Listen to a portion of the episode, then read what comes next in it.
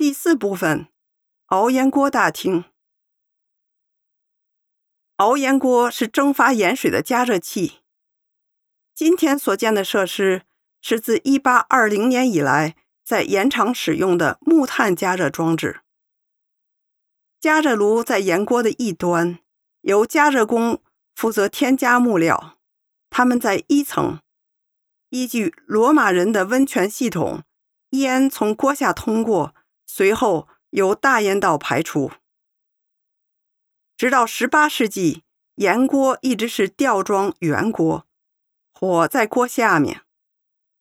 今天盐场所存的盐锅为长方形，由生铁柱和耐火砖墙支撑。一个锅的容量为三万八千立升，长十七米，宽四点二米。盛盐水的锅。由金属片铆合而成，由于腐蚀，需要经常修补。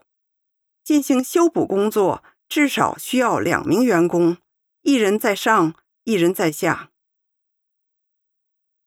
值得提及的是，因高温、潮湿以及盐场设施的陈旧，盐工的工作十分艰辛，同时盐也不利于伤口的愈合。经过盐锅蒸发后，盐被收集起来，放置在锅顶上沥干，随后用两轮车或手推车运到盐仓，在那儿装袋备销。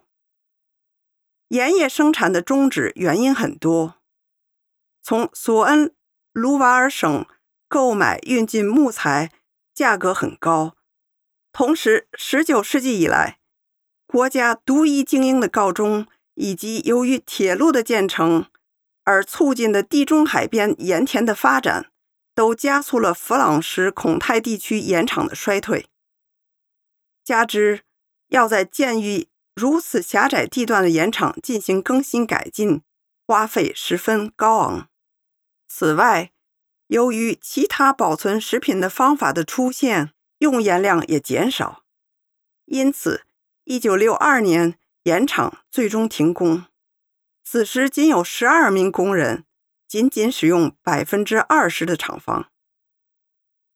今天这里是旅游点，同时也是独特的人类文化遗产保留地，它保留着世界上为数不多的盐锅之一。